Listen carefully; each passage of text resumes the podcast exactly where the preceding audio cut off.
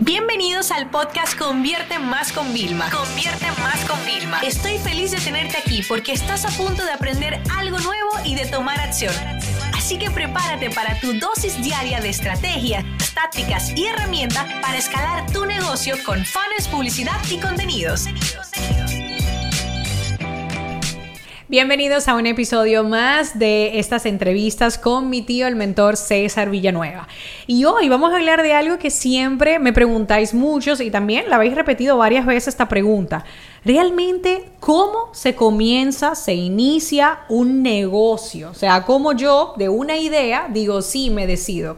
Y hay algo también que a mí me gustaría hacer énfasis, porque lo hemos hablado tú y yo en alguna de esas comidas familiares, y el tema de los socios, porque muchas personas, yo veo que incluso vienen a mis eventos y me dicen, no es mi socio, y mira, aquí estamos, porque yo le, yo le pido prueba, o sea, digo, espérate, si es tu socio, tráeme prueba de que la empresa es de los dos. Y esto es un tema de que iniciar para muchas personas no es solo. Eh, tengo que buscarme un socio. Entonces a mí me gustaría, hay varias preguntas también de negocio, pero que comenzáramos con eso. Persona, quizás es empleado ahora, eh, quizá tiene un poco de ahorros, quiere independizarse, quiere dar el salto eh, como emprendedor, como mini empresario, microempresario. O sea, ¿qué le recomiendas a una persona que hoy en día quiere abrir un nuevo negocio? Bueno, si, si hay una persona que quiere abrir un negocio, quiere emprender un proyecto nuevo de negocio, primero mis respetos y mis felicitaciones, porque ya tomó la principal decisión de cambiar su vida y enfocarse en la búsqueda de un crecimiento eh, diferente, que no tiene que ver solo con, lo personal y lo espiritual. Para tú crear un negocio, tú tienes que, no quiero decirte tú tienes, pero... Deberías. Deberías enfocarte en ¿Qué tanto tú puedes impactar a las personas? Ok. Es decir, la idea de negocio surge cuando tú tienes la habilidad, la dicha, la luz de advertir una necesidad, ya sea que algo que a ti te afecta no existe o algo que tú recibes lo recibes incompleto. Entonces tú puedes crear un negocio, inventar un negocio o inventar un proyecto, lo que llaman patentes. Cuando tú, por ejemplo, eres un artista y creas una canción o hacen algún invento. O cuando tú modificas un negocio existente. ¿A qué me refiero modificar? Algo que tú recibes actualmente y dices, mira, eh, la persona que, que hace tal o cual actividad que yo soy consumidor, yo lo puedo mejorar. Y entonces ese upgrade, ese mejoramiento que tú le vas a hacer a ese a esa actividad comercial que tú haces, puede ser un negocio. Ahora, una vez identificado qué negocio va a ser, tienes que tener en cuenta que mientras más personas tú impactas, puedas llegar, más exitoso será el negocio. Porque tú puedes tener una, una idea de un negocio, pero a nadie le va a importar si tu negocio está bien estructurado, si tu negocio es bonito, si tu negocio tiene buena presentación, no, si, si tú no impactas a muchas personas, no va a tener sentido, porque también puede ser que tú lo determines para un mercado muy mínimo. Entonces, e, e, esa no es la idea. La idea es que tú puedas desarrollar un negocio que sea próspero, que se pueda convertir en una corporación, que tú puedas eh, globalizarlo, que tú pienses en grande. Eh, por eso, el, el punto principal es cuántas personas pueden impactar. Y si tú ya tienes un negocio que puede impactar a muchas personas, lo segundo que tienes que hacer es incluir un valor agregado. Okay. La diferenciación tuya en un negocio que vayas a hacer es qué tú puedes dar adicional, gratis, que las personas vengan hacia ti. Ponme un ejemplo. Por ejemplo, tú quieres montar un negocio de eh, digital, de un curso. Eh, no le digas a la gente, toma mi curso que te voy a enseñar a vender. No. O que te voy a enseñar a hablar. No. Mejor tú le das varias recomendaciones de cómo hacer lo que tú le estás diciendo que puede hacer gratis. Que la persona va a decir, oye, pero me están regalando información, eh, esto es lo que yo necesito, pero tengo que fortalecer y profundizar eso. Déjame caerle atrás, déjame seguirte.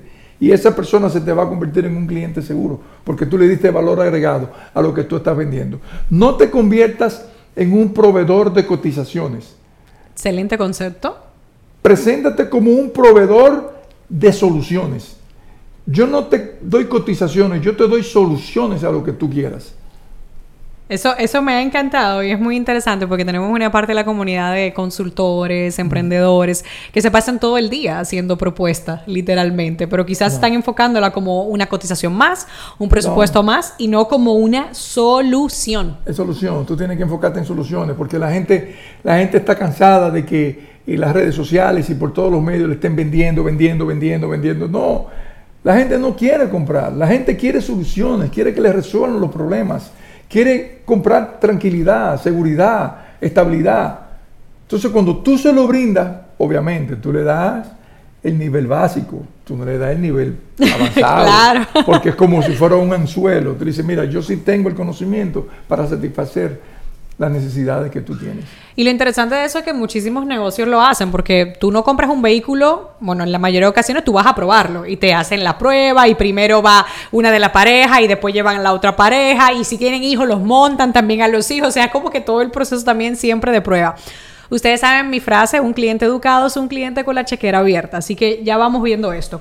Pero hay un tema de la sociedad y yo misma, o sea, yo hace un tiempo te lo pregunté. Mira, estoy pensando meterme en un negocio con fulano, fulana. Y, tú como que me frenaste de golpe y yo nunca voy a olvidar esa comida, ¿sabes? O sea, esa es una de mis comidas preferidas que hemos tenido. ¿Qué crees tú de, tengo una idea de negocio que sí ya he cumplido, he revisado, va a impactar a las personas, realmente va a advertir una necesidad, que me encantó ese concepto eh, que, estabas diciendo, vamos a agregar un valor añadido? ¿Qué opinas sobre el tema de las sociedades? Mira, eso es uno de los grandes errores y de los errores más comunes que todo empresario y emprendedor comete. Que de repente tiene una idea espectacular, tiene un nicho del mercado identificado, tiene, wow, eh, lo último. Entonces, ese sueño de, eh, de creación que tú tienes, entonces tú eres tan emotivo que ingenuamente vas donde tu mejor amigo, o donde tu amiga, o donde tu compadre o donde... un familiar. O un familiar. Mira, tengo este negocio. Pero tú lo que estás buscando es la manera de compartir la felicidad que tú tienes por esa extraordinaria idea de negocio que tú tienes. Una especie de validación. Exacto, una validación, como un permiso. Entonces esa persona viene y te dice, sí, vamos a ser socios y yo le puedo poner lazo al, al regalo que tú estás haciendo. Entonces tú dices, wow, le estás poniendo lazo, ok, te voy a dar acciones. Y entonces, usualmente, el otro que no es el de líder, es el que te propone los porcentajes. Sí, vámonos 50-50. Y entonces, como tú quieres arrancar el proyecto y tú tienes cierta inseguridad, tú vienes y dices que sí, te vas al proyecto. Ah, pero viene el lío. Tú comienzas a trabajar el proyecto y el proyecto crece, crece, crece. Tú te fajas, la otra persona te hace un par de llamaditas semanales. Sí, tú sé, sigue para adelante, tú puedes. Mira, yo estoy haciendo, estoy estudiando una cita con el Señor que nos va a ayudar a potencializar los ingresos y te sigue vendiendo sueños. Y llega un momento que la empresa ya es un proyecto real, ya no, era un proyecto, ahora es una empresa real, está facturando cientos de miles de dólares. Y entonces tú le regalaste a esa persona el 50% de tus acciones, o el 30% o el 40%, por un error tonto. Entonces tú dices, pero ven acá, pero yo he levantado la empresa, yo lo hice todo. ¿Y cómo que, que mi trabajo vale exactamente igual a la de mi amigo, de mi socio. Claro, vale igual. ¿Tú sabes por qué? Porque cometiste un grave error. No te, no te, no te protegiste al momento de hacer el negocio. Por eso, como emprendedor, quiero decirte la más contundente recomendación. No te asocies. Si tú tienes tu sueño de negocios y tu idea de negocios y necesitas dinero, ve a un banco. Escucharon, esto es muy importante. cuando me lo dijo, yo me quedé como que es verdad. Ahora bien, ¿y si no es dinero y aporta algo? Ok, entonces no. Entonces tú esa persona, tú lo puedes contratar como asesor. Excelente. Como asesor. Ahora, vamos a suponer que tú quieras poner un negocio, tú tienes la idea de ser un, digamos, un restaurante temático. Ok.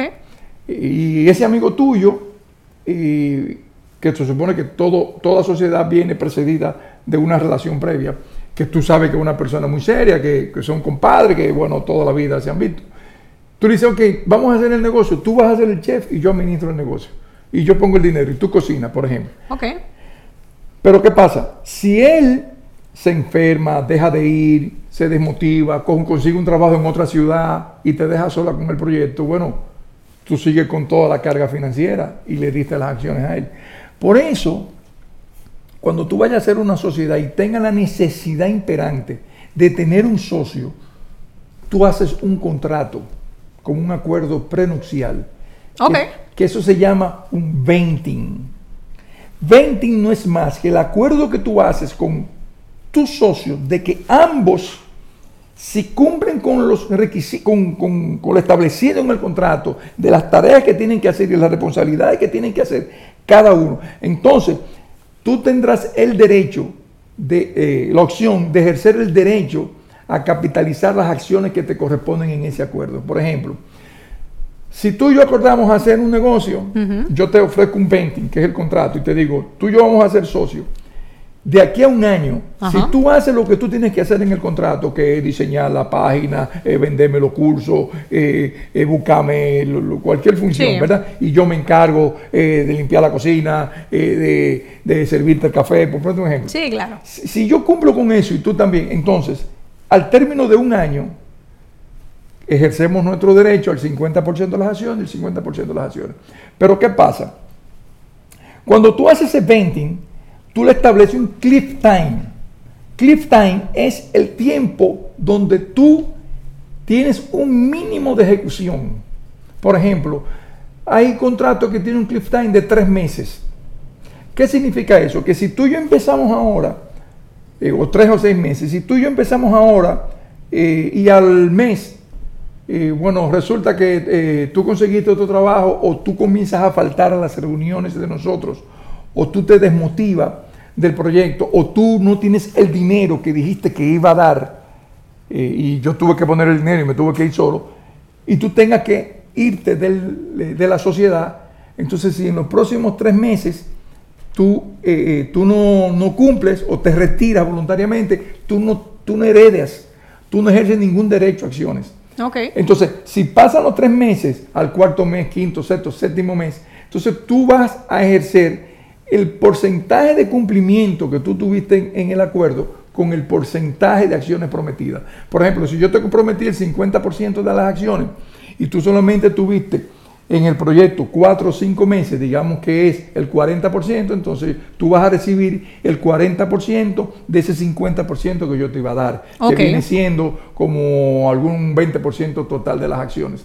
A lo que yo quiero decirte es que inevitablemente tienes que firmar un acuerdo pronunciar o un acuerdo venting con, con, tu, con tu futuro socio, porque las cosas cambian mucho y ahora mismo tú estás viendo el proyecto poco dinero, pero cuando ustedes estén manejando mucho dinero, ahí es que tú te vas a dar cuenta el peso que es tener un socio improductivo. Claro. Esa es mi recomendación. Por eso, nunca busques socio, vete al banco o mejor contrata asesores. Por ejemplo, si ese amigo tuyo te dice, no, porque yo soy especialista en mercadeo. Claro. Y, entonces tú te encargas de vender y yo me encargo de mercadearlo. Tú dices, no, no, no, está bien. Y yo mejor te contrato. ¿Cuánto tú me cobras? eh, por darme esa asesoría y darme el plan de negocio eh, para yo implementarlo. Pero ya de ahí a tú entrarlo a tu sociedad, mm, yo no lo recomiendo. Por eso hay muchos negocios que, que eh, quiebran también porque vienen conflictos con los socios. Y es precisamente cuando se ven ganando mucho dinero que vienen todos los conflictos. Sí, el dinero muchas veces trae conflicto. Y fíjate que no era más en el punto negativo, que mucha gente diría, no, en el momento de deuda es que las personas estarían. Esto es muy interesante porque mucha gente hizo varias preguntas y la, la primera es... ¿Cómo llevar las... O sea, ya emprendimos el negocio, lo abrimos. ¿Cómo llevo yo la finanza de un pequeño negocio? Es decir, quiere llevarle yo mismo. O sea, ¿cuáles serían las recomendaciones que podían hacerlo para mantenerlo in-house? Sí, eso es muy, muy, es muy importante mantener las finanzas, sí, es clave, porque la mala administración financiera y los malos registros financieros una de las causas principales por las cuales las pequeñas empresas quiebran. Y es que tú no sabes cuál es tu estatus, tú no sabes cuánto te entró, cuánto gastó, qué tú debes, quién te debe. Eh, eh, por eso tú tienes que saberlo. Pero hay muchas aplicaciones eh, como QuickBooks, aquí hay varias, muchísimas eh, para microempresarios, eh, donde tú tienes tu sistema, te lo asocias con tu cuenta de banco y tú registras todas tus operaciones eh, de- del negocio. Ahora, mi sugerencia, Ajá, claro. búsquese un contador autorizado y pague ese dinero. Llevar las finanzas es un trabajo y tú no puedes jugar todas las bases. Tú como emprendedor, tú te enfocas en el negocio, crear nuevos negocios, relaciones con los clientes, resolver la parte operativa, la logística para garantizar la satisfacción del cliente. Esa parte que es de control financiero, in- eso es parte, no te ahorres ese dinero, porque esa persona es lo que te va a decir a ti por dónde va tu negocio, de una manera profesional, de una manera objetiva. Excelente. Y fíjate que aquí hay una pregunta que va muy hilada, ¿no? Y es, eh, ¿en qué momento o cómo cambio la mentalidad de autoempleado a empresario? Yo imagino que abrimos el negocio, empezamos a ganar dinero, pero te sientes que eres un empleado más, sin beneficio, eres el que más trabaja, el que más está echando para adelante. O sea, ¿qué es lo que recomienda para hacer ese cambio de mentalidad? Mira, cuando tú comienzas un negocio, te voy a poner este escenario. Tú Claro. comienzas desde tu trabajo particular, Ajá. pones una empresa Sí. y esa empresa comienza a producir dinero. Después tú vienes y dices, bueno, ya esa empresa puede pagarme el salario de mi trabajo anterior. Tú dices, bueno, está bien. Cuando tú dejas ese ingreso fijo y te dedicas a tu negocio, cuando tú des ese salto, tú tienes que asegurarte de que tu empresa nueva tiene que pagarte exactamente igual lo que tú ganabas anteriormente. Exactamente igual. Hasta tanto tu nuevo proyecto no te pueda producir, no te pueda pagar lo que tú ganas en tu trabajo anterior, no puedes dejar tu trabajo. Pero vamos a suponer que sí. Cuando tú estás en tu trabajo, en tu proyecto nuevo, es innegociable. Tú no puedes trabajar de gratis en tu proyecto. Tú eres el empleado más valorado, más el de, el de mayor eh, responsabilidad. Por lo tanto, eso de que eh, mi traba- yo trabajo gratis y no cobro, eso es un fallo, eso, eso, tú tienes un problema de estructura en tu organización. Es como, por ejemplo, eh, en, mi, en mi negocio en que, em- emprendí, yo trabajo muchísimo, no gano nada, pero yo tengo una asistente administrativa. Entonces, o sea, ¿cuál es el sentido? Eh, yo estoy en mi trabajo, yo vendo, y entonces eh, tengo un gerente de venta que gana muchísimo cuarto. Ah, porque yo me siento que soy el gran empresario y yo necesito tener un eh, gerente de venta. No, ¿qué te está diciendo eso? Elimina esa posición del gerente de venta y ponte tú para que tú ganes el salario de esa persona. Claro. Entonces, ¿por qué tienes que tener un asistente? Todos los empresarios hacen, eh, son todólogos en las empresas. Elimine esa posición. Entonces, con, eliminando esas dos posiciones, tú oh, naturalmente ya sí vas a tener más dinero para expandir tu negocio. Cuando el negocio entonces se expande y esté más holgado financieramente, entonces tú contratas a esa persona adicional. Y qué bueno que hablamos justamente de eso, porque una de las preguntas en gestión de negocio era ¿en qué momento debo contratar personal y cómo se maneja al equipo en este proceso de, de iniciar? ¿no? Tony Robbins hace una relación, un símil de que los negocios son, pasan por las mismas etapas, ¿no? Pues son un bebé, ya son un toddler, ya pasan a adolescentes que empiezan la barbería y llegan creciendo, ¿no? Pero esta pregunta es muy importante porque tú tienes una empresa, bueno, entre todas tus empresas, ¿cuántos empleados aproximadamente más o menos? Uf, hay mil y algo. Mil y algo de empleados. O sea, que yo creo que tú puedes hablar eh, sobre el tema. O sea, ¿en qué momento? Porque tú empezaste como todos nosotros, Solo. Eh, ¿En qué momento se contrata más personal y cómo se hace una gestión? ¿Ok? A- a- porque en ese momento uno no piensa en tener un director de recursos humanos, ni mucho menos. Entonces, ¿cómo funciona ese proceso cuando uno acaba de empezar un negocio? Sí, muy interesante. Mira, la expansión de tu negocio Ajá. no lo determinan los números. Ok. No, no es el número de ventas, del volumen de ventas.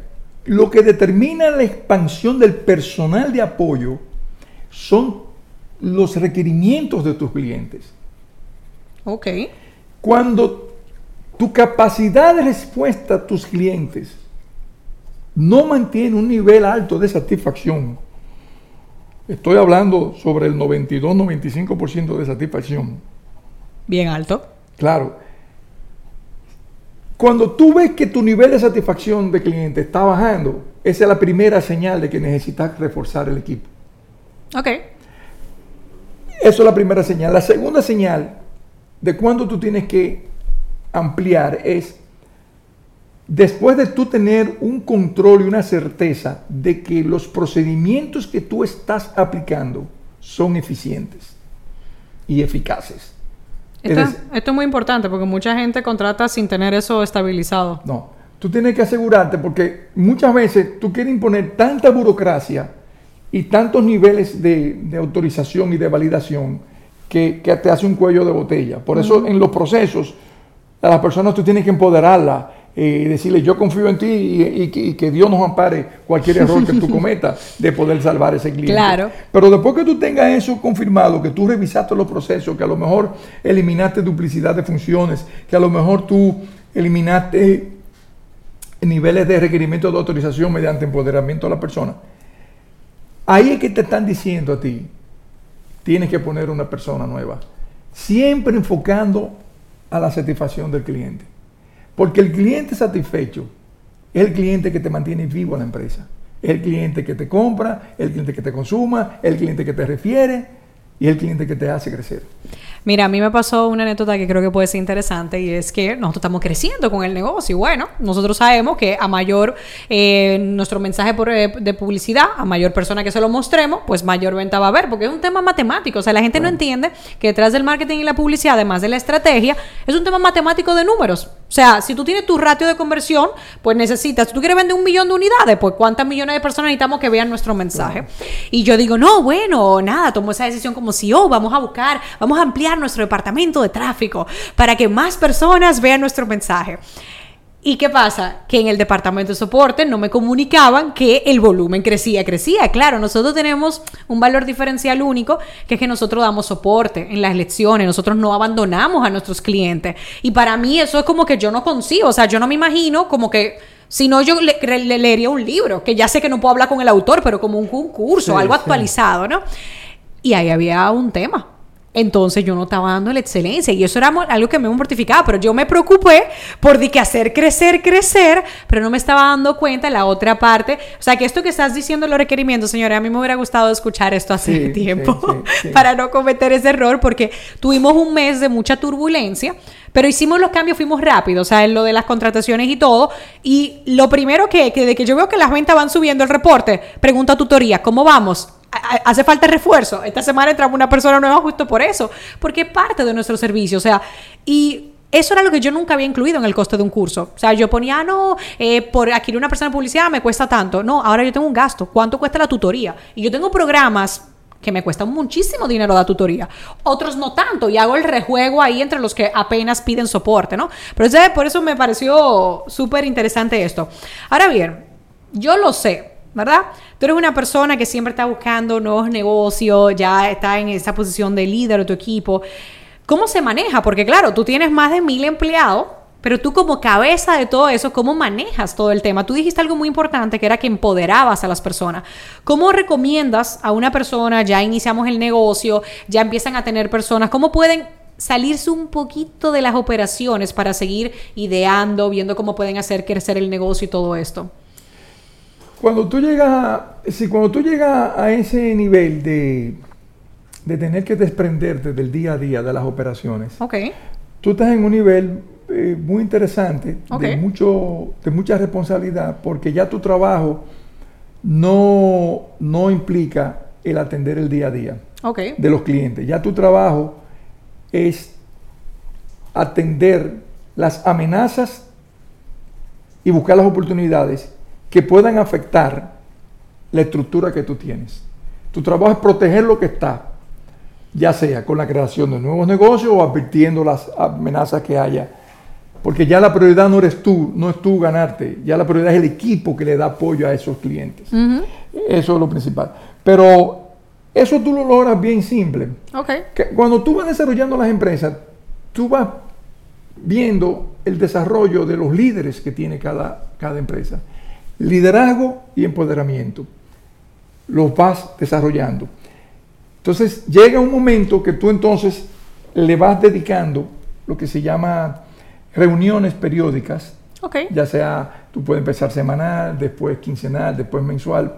Yo hago reuniones mensuales con, que son lo que se llama, nosotros tenemos lo que se llama comité eh, de gestión de clientes, comité, eh, comité gerencial, donde en, cada tema nosotros tenemos un líder en cada empresa, en cada proyecto, y por ejemplo cuando tenemos la- comité gerencial del área de tecnología, van todos los cabezas de tecnología y hablamos solamente de tecnología. Cuando vamos a hablar de recursos humanos, van todas las áreas de recursos humanos y ahí se tratan todos los planes, todos los objetivos que vienen dados de una planeación estratégica que nosotros hacemos siempre a final de cada año, a más tardar, de diciembre a enero de cada año, nosotros nos sentamos y hacemos un plan a tres años y lo revisamos cada año.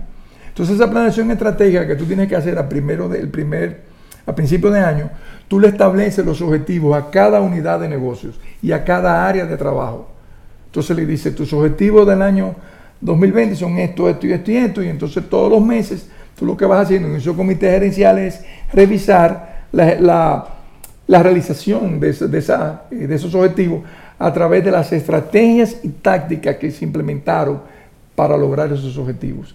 Por lo tanto, tú no vas a tener sorpresa, porque por ejemplo, cuando yo me voy a reunir con el comité de ventas, por ejemplo, yo sé cuál es el presupuesto eh, que tiene ventas. Entonces, ellos cuando están en las presentaciones, ella me va a decir a mí, el presupuesto son tanto y hemos logrado tanto y estamos a tal porcentaje de realización. Si hay algún problema, como por ejemplo pasó ahora, que en- a principios de año todo se detuvo por el tema de la pandemia, nosotros ya tuvimos que ajustar los presupuestos porque las estimaciones que habíamos hecho para el 2020 todas tuvieron que ser cambiadas.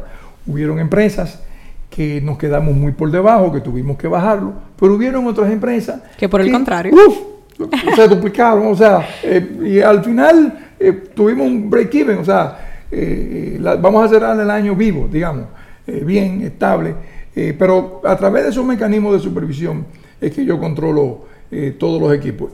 Y basado en lo que te decía, la consistencia de esos comités de reuniones que nacen desde una planeación estratégica que, que se debe hacer todos los años. Por eso yo les recomiendo a todos los emprendedores que una vez al año, a principio de año, se vayan a un lugar aparte Ok.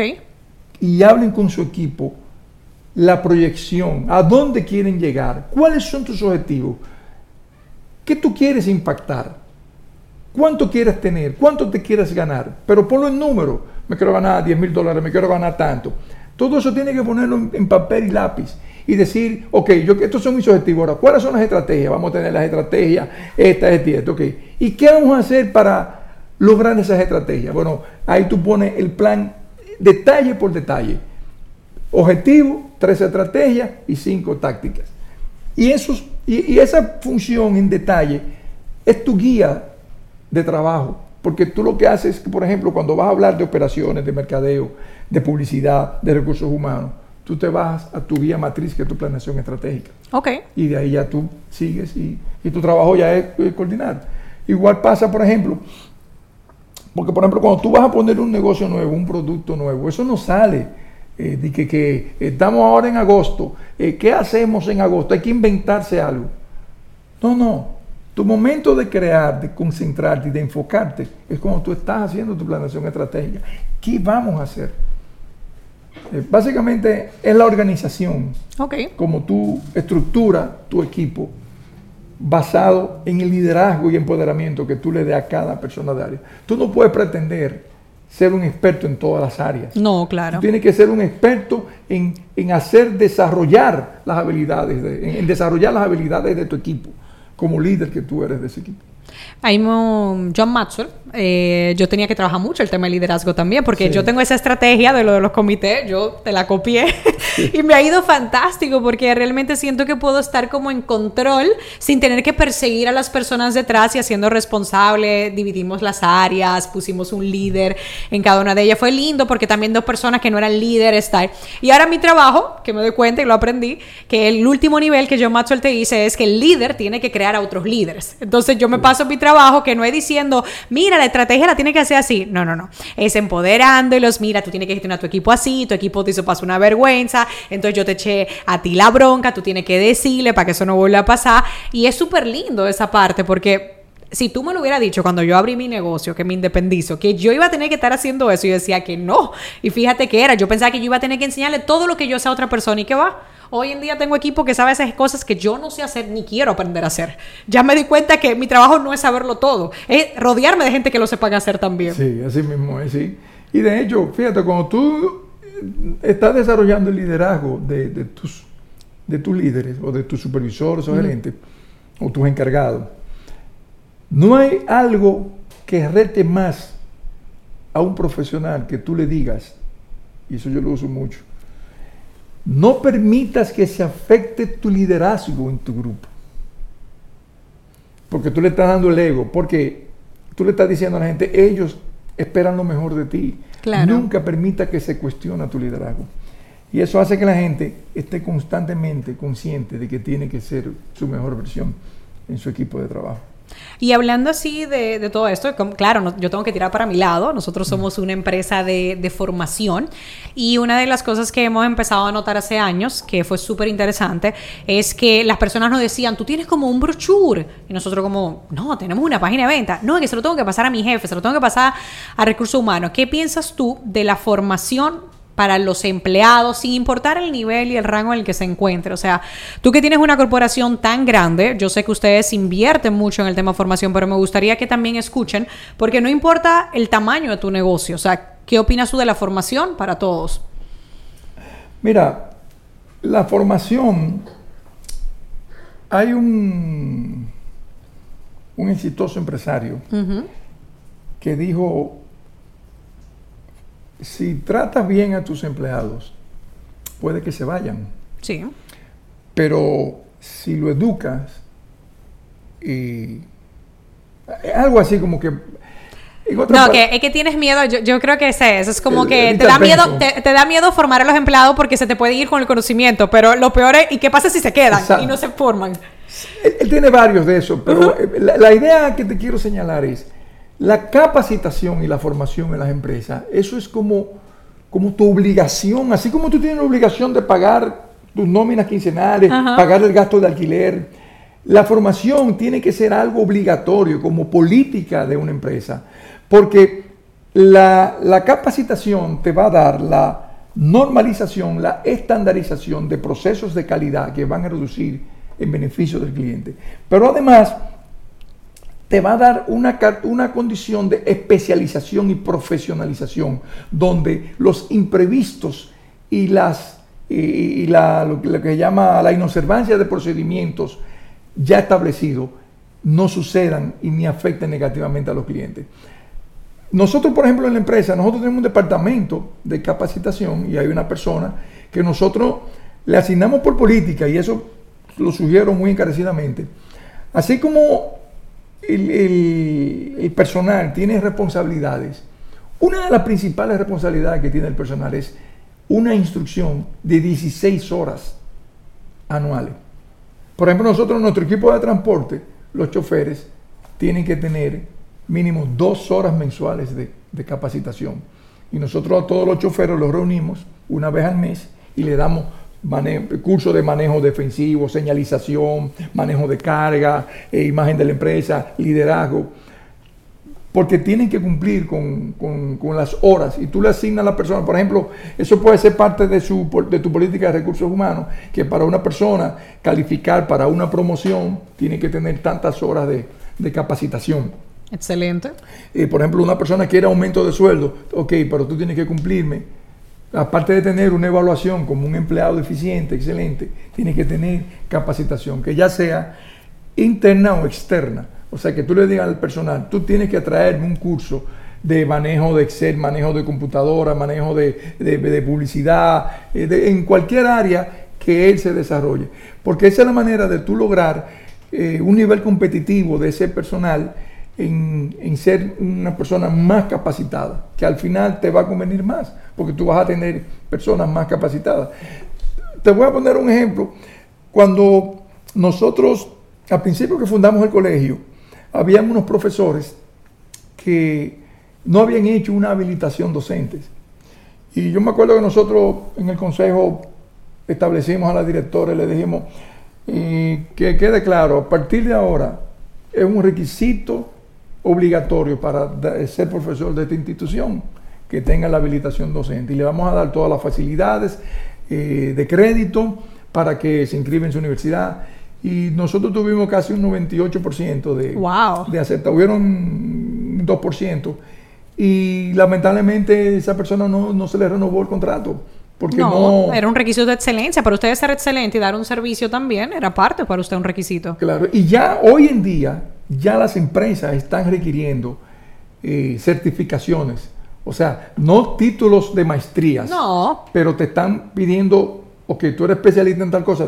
Demuéstralo. dame una certificación de los cursos que tú has hecho. Por eso es tan importante las certificaciones oficiales de, todos los entrenamientos que tú estás haciendo. Oye, muchísimas gracias. Yo estoy segura que esto para muchas personas que incluso yo he tomado nota y he aprendido, ya tengo el negocio. Así que espero que lo hayan disfrutado. Si estás pensando en emprender un nuevo negocio, tienes una idea, recuérdate muy bien el aviso de los socios para que no caigas en ese error que luego puede costarte.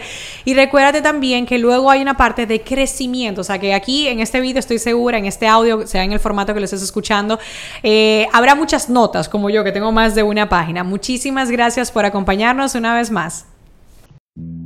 Esta sesión se acabó y ahora es tu turno de tomar acción.